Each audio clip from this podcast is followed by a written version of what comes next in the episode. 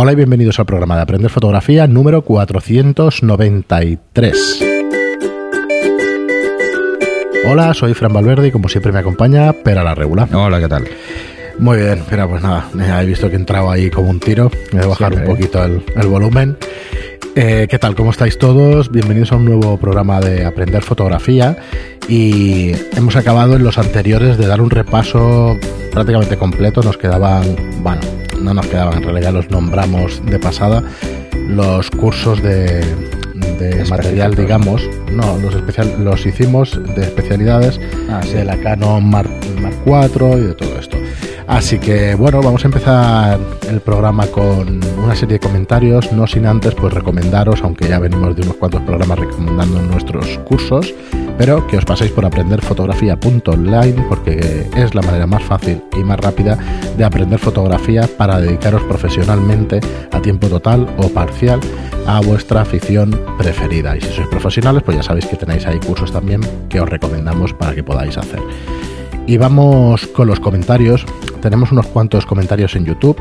Eh, además, ya hemos detectado que cuando no hacemos contenido, digamos, como pues clases nuevas, o sea, no clases nuevas, sino temas específicos y tal, pues baja un poquito el volumen de preguntas, lo cual es normal. Normal.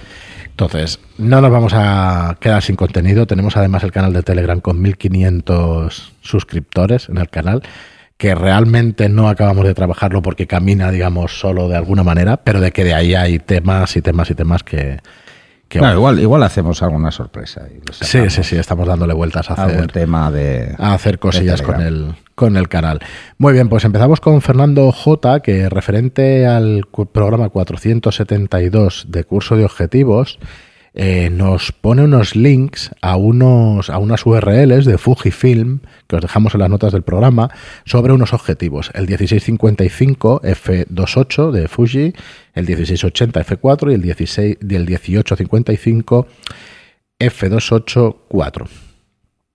Sinceramente, bueno, nos pones aquí gracias, pero no sé muy bien ¿por qué nos pones este link? Aquí se lo estoy enseñando a Pera. Estamos viendo las especificaciones del XF1655 F28 RLMWR, ya sabéis, estos códigos que utilizan los fabricantes para indicar especificaciones de, un objetivo, como las lentes esféricas y todas estas cosas. Y bueno, vienen, vienen las curvas, ¿no? Las ah. curvas MTF, supongo que serán y viene una serie de especificación técnica de los objetivos. las curvas. Bueno, pues es bastante bueno. Entonces, imagino que, nos intentabas mostrar que otros fabricantes pues también te ponían la información, no solo Canon, pero es deducción no, mía, ¿eh? No, no, no, es tan bueno. A 45 líneas por milímetro no. A 15 líneas, que sería más? 15 eh, líneas por milímetro. Contraste resolución. Contraste resolución. De contraste es muy bueno y de resolución es normal, está dentro de lo normal. Claro, es un zoom, aquí está el angular. Aquí es donde suele caer. En la resolución suele caer. Y el contraste es bastante bueno para En los angulares se cae más en resolución que en el tele. Sí, bueno, claro, normalmente. Lo que pasa es que muchos hacen solo uno, solo otro, y Canon, por ejemplo, hace los dos, el, doble rango. ¿eh? O sea, en 16 y en 55 lo haría Canon. Pues realmente, Fernando, si nos quieres aclarar o nos puedes aclarar lo que querías decir con, estas URLs, pero bueno. Bueno, en el curso de objetivos hablamos de la gama de Canon porque quizá es la más completa eh, en número de objetivos, no es así. Eh, y además es. Eh, bueno, también estaban los cambios de cómo trabajaban las Modulation Transfer Function, entonces, pues bueno, nos daba muchísimo más tema y porque son objetivos que conozco personalmente mm, prácticamente todos. Muy bien, pues nada, referente a este tema de los objetivos, Oscar López nos comenta y nos dice mil gracias, ya me animaron hoy mismo a empezar a investigar sobre descentrables. Cordial saludo.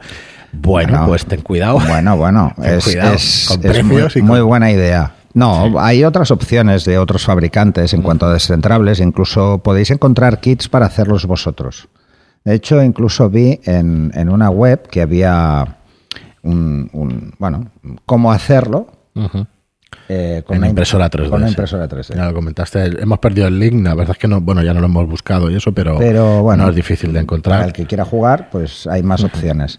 De hecho, hay, hay varias opciones en, en, otros fabricantes y el precio pues se nota, eh, se nota. Hay que verlas cuál es la calidad, pero bueno, eh, El tema de los descentrables es muy interesante. Pues nada, sí, animaros. Yo, como sabemos que no todo el mundo escucha todos los programas, pues no nos cansamos de repetir lo mismo. Y, bueno, los descentrables es una maravilla. Cambiar el plano de. Sí.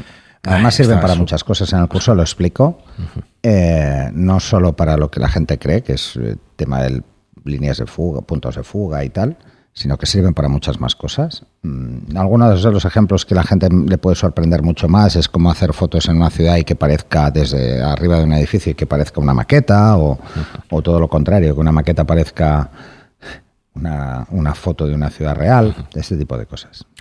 Muy bien, y Monse Esther Saura nos referente al programa especial de Navidad, que fue un, una lectura de un email que nos envió Reinaldo Rey Sotolongo nos dice, gracias Reinaldo, un, un, ejemplo de cómo las adversidades, de cómo de las adversidades surge la grandeza. Gracias Pera y Fran, Fran y Pera, porque no solo recibimos vuestro mensaje fotográfico, sino también vuestra pasión y vuestra entrega a este, gran a este proyecto tan guay. ¿Qué habéis creado? Aprender fotografía. ¿Qué más decir? Pues feliz Navidad y ya sabéis que si puedo colaborar con alguna cosa, aquí me tenéis. Esto también va por ti, Reinaldo. Y Rey le, contestaba, eh, muchas gracias Esther, un abrazo muy grande y feliz Navidad. Disculpad que lea esto, pero la verdad es que, bueno, hay muchísima gente que nos sigue y mucha gente como Esther que desde prácticamente el primer día, que ha venido a charlas, que ha venido, que nos ha apoyado en los cursos durante un montón de meses y quería agradecérselo pues personalmente en el en el podcast. Además, bueno, fue un programa que generó bastante movimiento también en el canal de Telegram porque Reinaldo es, es, un habitual del canal de Telegram y entonces, bueno, pues era como más fácil eh, pues hacer comentarios. Y Marcelo Pérez López, eh, referente al programa 402, que en verano solemos solemos traeros a fotógrafos famosos, conocidos en general, mm, algo más desconocidos en algunos casos, y este era de Peter Lindbergh, del fotógrafo Peter Lindbergh, que es un genio de la fotografía, y bueno, que era un genio ya no está. Y nos dice Marcelo Pérez, en sus últimos tiempos Peter usaba una Nikon D850. Es que la cámara no hace bueno al fotógrafo, es el fotógrafo el que hace bueno una cámara.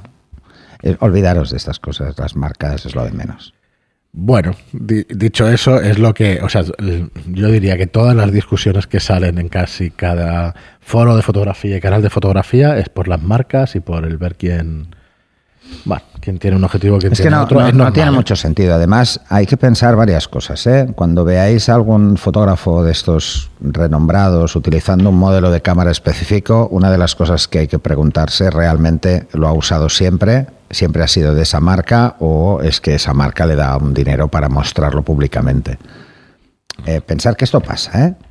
Esto es así, no nos engañemos. Pero independientemente de eso, da igual os lo he dicho, yo creo que lo he dicho no sé cuántas veces, pero muchísimas. Lo digo en los cursos, lo digo en el podcast, lo digo en todas partes. Y es eso, la cámara no hace bueno al fotógrafo. Es el fotógrafo el que hace bueno a una cámara. Así que, como si usáis eh, una de usar y tirar, si hacéis buenas fotos las vais a hacer igual. Sí, mira, entrando un poco en opinión, nosotros no estamos a favor de utilizar móviles para según qué tipo de fotografía y tal, pero te da un resultado alucinante muchas veces. Si es suficiente para ti, es lo que hay. Muy bien. Y Pablo Castro Barba, un habitual también con respecto al especial de Navidad, nos dice, increíble, qué grande y qué grande vosotros. Saludos. Ah, qué grande Rey. Rey. Y Giancarlo Tiniano también eh, nos dice, se, me, Ese no es de aquí. no, se humedecieron mis ojos con este emotivo mensaje. Me queda claro que la fotografía, además de ser una pasión y un estilo de vida, también es una terapia que puede cambiar la vida de una persona. El trabajo que, hace, que hacen ambos en este canal va más allá de ser informativo en el tema de la fotografía. Es también una luz de esperanza y un motor para reiniciar, como en el caso de Reinaldo. Gracias, Fran y Pera, por estar siempre ahí. Dios los bendiga. Un, un abrazo desde el sur de California. Pues Muchísimas gracias. La verdad, la verdad es que esas cosas son las que, mm. las que nos hacen motivarnos de sobra y es que os sirva de algo. Eh, si os sirve, independientemente para lo que sea, si es para obtener motivación o para motivación a hacer fotos, evidentemente, o simplemente como pasatiempo, ya estamos contentos. Y BFD Producciones también nos dice motivo y emocionante fin de año. La verdad es lindo cuando uno se entera que puede aportar luz a otras personas simplemente transmitiendo nuestra pasión.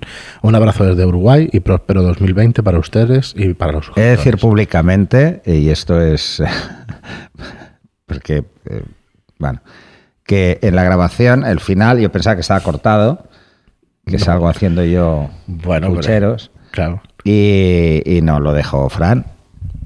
Os pido disculpas por ese momento. No, no era, no era intencionado, ¿eh? era solamente. La verdad es que recibimos una semana o dos antes. Bueno, en- yo tengo que decir que, que él lloró antes. Sí, por eso ¿vale? yo ya lo había pasado. Él ya lo había pasado. Entonces, a mí me pilló luego. Sí. Claro, Bueno, como no, leía no él, a mí me pilló después. Yo me abstraje bastante porque es que si no te No, pilla. te Además pilla- lo íbamos diciendo, no, hombre, no, va, es igual que no, que Ya, ahí es que- aguantamos. Bueno, Pero sí, agua- yo aguanté lo que pude. muy bien. Y John Zor- eh, Sorza, eh, estas son ya preguntas al, correo que nos mandáis por mail. eh, nos dice: Hola, ¿qué tal? Ya hace algún tiempo que os sigo. Quisiera saber si podéis echarme una mano. Veréis, tengo que cambiar de ordenador. Hasta ahora tenía un iMac que me ha salido formidable. Desde que lo tengo, desde que lo tengo siempre he dicho que no volvería a PC, pero por culpa de una tormenta el iMac ha muerto. Como he oído las recomendaciones de Pere para trabajar con Lightroom y Photoshop a la vez, me tengo que gastar mil euros más para conseguir las mismas prestaciones que con un PC. Así que la decisión está clara, vuelvo a PC. Bueno, y la duda es, me hace una oferta que cumple todo lo que quiero. Es un ordenador MSI, pero el procesador es un Intel i7 9700F. Y es la F la que me mosquea. Según he leído, es un procesador que no trae gráfica incluida, pero el equipo trae un controlador gráfico GTX 1660 Ti Ventus. ¿Tendré algún problema para mover los dos programas con fluidez? Espero vuestra respuesta. Muchísimas gracias y un abrazo fuer- fuerte, John. Perdona, espera, no sé si estás un poco puesto al día. Yo he mirado últimamente ordenadores y ahora después comento alguna cosa. Eh, yo avanzo que para mí no va a tener ningún problema con ese equipo. No, a ver, eh, ¿dónde puedes tener problemas? Puedes tener problemas en, porque no lo dice aquí, no sé cuánta memoria la tiene RAM. la tarjeta gráfica. Por un lado Ah, es sí. la tarjeta gráfica, por otro lado es, es la norma que tenga esa, esa tarjeta gráfica o sus propios controladores para trabajar en OpenGL. Si trabaja en OpenGL no vas a tener ningún problema.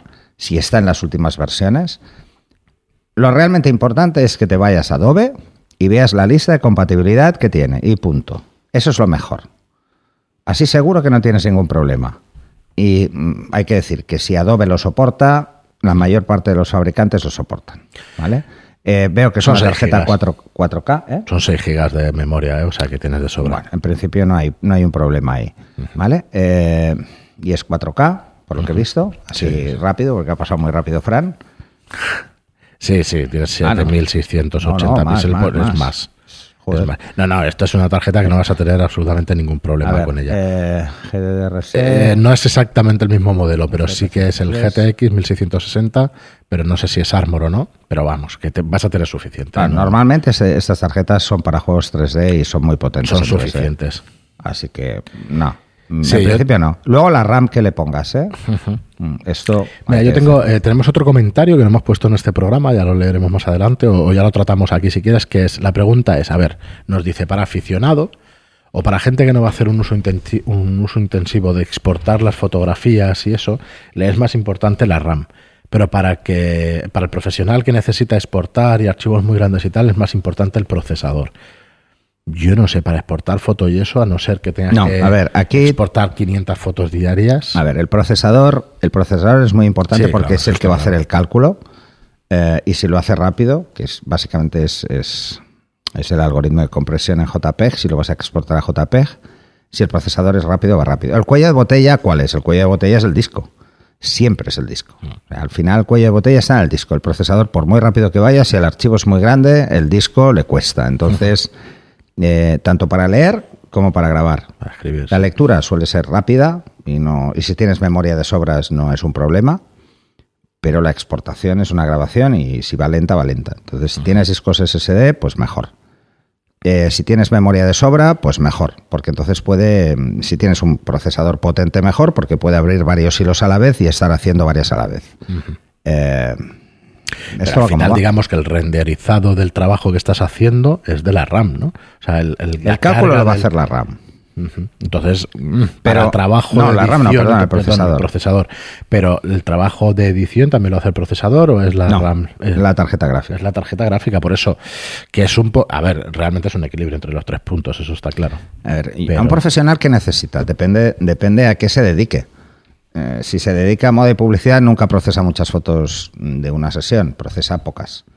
Entonces, eh, y la exportación, que si tarda más o tarda menos, son muy pocas fotos. Realmente el que necesita un rendimiento muy rápido para exportación es el que haga o prensa o social, sobre todo bodas, porque se pueden entregar muchísimas más fotos. Ahora, son personas que suelen tener, el de prensa no, pero mucha gente en prensa dispara ya directamente en JPEG. ¿Por qué? Porque así se ahorra pues, darle más vueltas al tema. Hay que tener una buena exposición y te lo ahorras, ¿vale? Esto por un lado. Entonces, realmente para qué es importante, porque yo vi una vez una comparativa entre Mac y PC, porque comparaban a precio y tal, y una de las cosas que ponían encima de la mesa es la exportación de 500 fotos. Hmm. A ver, a ver. Pero eso, ¿cada cuánto haces esa exportación de 500 mm, fotos? Si tú lo que tienes es un estudio donde trabajan muchos fotógrafos y todos hacen bodas, pues probablemente esto sea diario. O sea, diariamente, pues entre 5 o 6, pues del fin de semana has hecho 5 o 6 bodas, pues normal que tengas que exportar muchísimas fotografías. Pero no es lo habitual. Esto es muy poco habitual. Eh, si haces bodas, tampoco mm, tienes un problema de horas. Sea, si resulta que tienes un ordenador que te tarda 3 horas y otro te tarda 4, pues oye, no es un problema grave. O te tarda 6, es igual, no es un problema grave. ¿Por qué? Mm, porque no lo haces cada día. Lo realmente importante para cualquier fotógrafo, independientemente de mm, eh, qué entorno trabaje, o sea, o qué, cuál sea su negocio, es que a la hora de, editar fotografías no se te enganche. No te vaya lento. O sea, desde que seleccionas una foto, el Lightroom, por ejemplo, y la tienes en Photoshop para editar, no tarde. Porque eso, más que estamos hablando de segundos, ¿eh? De que tarde un segundo o que tarde tres segundos, ¿eh? Que tampoco es mucho. Pero que te puedes concentrar si vas a cargar igual 10 fotos a la vez y quieres editar o tres fotos a la vez, porque vas haciendo lo mismo en las tres. Pero esto depende del flujo de trabajo de cada uno. Entonces, ¿dónde está realmente la diferencia? Pues la diferencia está en qué es lo que primemos cada uno. A mí, por ejemplo, lo que no me gustaría es encontrarme un ordenador que a la hora de coger la, la tableta gráfica empezase a dibujar y se me enganchara el lápiz. Porque va muy lento, va más lento que yo. O sea, prefiero un ordenador que, pueda asumir ese, ese esfuerzo, ¿no? Y que pueda ser tan rápido. Lo de los precios. Vamos a poner ejemplos concretos. No lo veréis en pantalla, pero os lo explico yo. Casualmente tenía que he tenido que mirar unos presupuestos para un PC potente entre comillas para poder hacer retoque, para poder hacer maquetación y para poder hacer eh, cosas pues que gráficamente sean, sean bastante fuertes. Entonces, me proponen un Intel i7 8700K, que es parecido a lo que tú decías, ¿vale? 3.2 GHz, y ya solamente eso son 355 euros. No es de los más potentes ni se le acerca, ya están los i9, ¿vale? Pero con eso, 32 GB de RAM, que al final la memoria RAM se ha abaratado un montón en estos años. i7 9000, dices tú, que ya están. No, yo leí 9. Ah, sí. Me decía ah, pues ese ya me he perdido. Bueno, pero no lo tengo aquí, eh, pero sí que me decía el de la tienda que existían ya los i9 y tal. La memoria RAM son 150 euros, ¿vale? 8 gigas por 4, 32 RAM. 32 de RAM. A partir de 16 vais bien, ¿vale? Pero mínimo de 16 sí que lo recomendaríamos. Pero claro, luego el disco duro de 500 gigas, un Samsung que no es tan en general mal, pero que ya va siendo un disco duro de estos antiguos, aunque sea de SSD de 500 gigas a 75 euros, seguro que es de los antiguos. Y luego, en mi opinión, de lo más importante para todo lo que hacemos fotógrafos y artistas gráficos, digamos, la tarjeta gráfica. Esta es una 2070, no es la 1660, no es la 1660 que decías, es la 2070, es una de las últimas, una GeForce RTX, pero claro, vale 515 euros. La tuya pues está entre los 250 y 300. En resumen, con el IVA incluido, 1.751. Como le sumes una pantalla de 27 pulgadas de 5K, en condiciones te vas a ir a los 2.500 euros. Porque de 900 euros no te va a bajar ninguna medianita. Porque las malas, malas son 400 euros. Y son muy malas. ¿eh? El contraste y eso es muy mala. Yo he tenido una y es muy mala. Bueno, este es el ordenador, digamos, que, que yo te diría que adelante, 1.700 euros y que menos es difícil que te vaya a ir en condiciones. En condiciones es fluido. Entonces, eh, me hacían otros presupuestos que te puede ir más o menos fluido, no digo que no. Bueno, de hecho, me equivoco al decirte eso anteriormente. Con este siguiente, que son 1.500 euros, te va a ir bastante fluido igual. ¿En qué se diferencia? La tarjeta gráfica es un modelo inferior. Lo demás está igual, es un modelo inferior y en lugar de 500 euros la tarjeta gráfica está en 350. Te va a funcionar exactamente igual. 1.500 euros. Luego una tarjeta gráfica que es la mitad de las que estamos comentando, 1.200 euros. Y ya por último una tarjeta 16 GB de RAM y un Intel i5, que eso sí que no lo recomendaría para nada, pues son 1.000 euros. Bueno, si nos vamos al de 1.700 euros o incluso al de 1.500 y le sumamos 1.000 euros más, son 2.500 euros. Mm. Un Mac, un iMac, que no llega a ser Pro, pero un iMac con las mismas características, mm. ¿vale? Eso sí, con 8 GB en lugar de 16 o 32, ¿vale? Pero con una Radeon Pro 580 con 8 GB de memoria, sí, también es la mitad, estaríamos en 2.600 euros. Pero tienes todo metido ahí en el aparato y te va a ir mm, bien. ¿Vale? Tienes dos teras de almacenamiento, eso sí, con Fusion Drive, que habría que mirar qué parte es SSD. Muy poca, 128. Por eso. Entonces, es cierto que es más caro. Es, lo que decías tú, son 1.000 euros más. Es más caro. Ahora. Eh, ¿El equipo va a estar integrado? ¿Vas a tener menos problemas de configuración? Sí. ¿Que te va a tirar bien un ordenador de, 2.500 euros? Joder, claro. Mira, os, voy a decir una cosa que no sé si he comentado antes. Yo he estado además como Regional Director de Microsoft. Eh, he trabajado en PC más de 20 años. Conozco muy bien ese entorno, lo conozco muy bien. Porque además eh, mm. he sido responsable de, del área de Microsoft en, una consultora. Y entonces es un entorno que conozco, aunque hace mucho tiempo que no, que no utilizo. Sinceramente. Y eso os lo podrá decir cualquiera que venga del entorno Microsoft y haya pasado en Mac, a Mac. El Mac es para tontos. Es ideal en ese sentido. No hace falta saber nada. En los cuales nos incluimos. ¿Eh? En, los cuales, nos, incluimos. No hace falta saber nada, cero de informática para absolutamente nada, ni siquiera para hacer un mínimo mantenimiento. Eso es una ventaja. Y importante. Y muy importante. Luego es un entorno tremendamente estable. Es un entorno muy estable.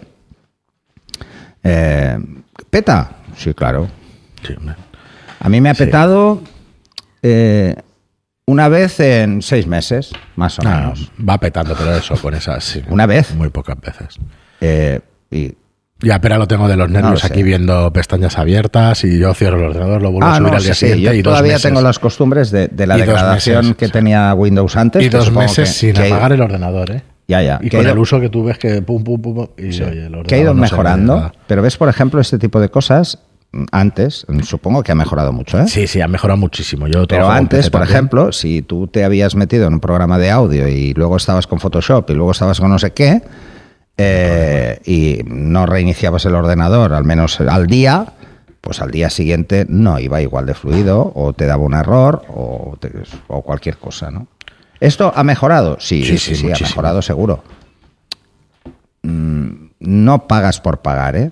O sea, yo una cosa que tengo muy clara es que en Mac sí que tienes un componente pijería, que es así, esto está claro, son muy bonitos. Pero todo suple el servicio, ¿eh? o sea, te cómodos. Lo, te lo compensa el servicio. Pero yo creo que lo compensa, no solo en servicios, sino en, que es estable. De todas formas, no tenemos ningún problema. Por ese precio en 1.700 euros estás, a, estás un poquito más de especificaciones de un iMac de los topes o de los buenos. Mm.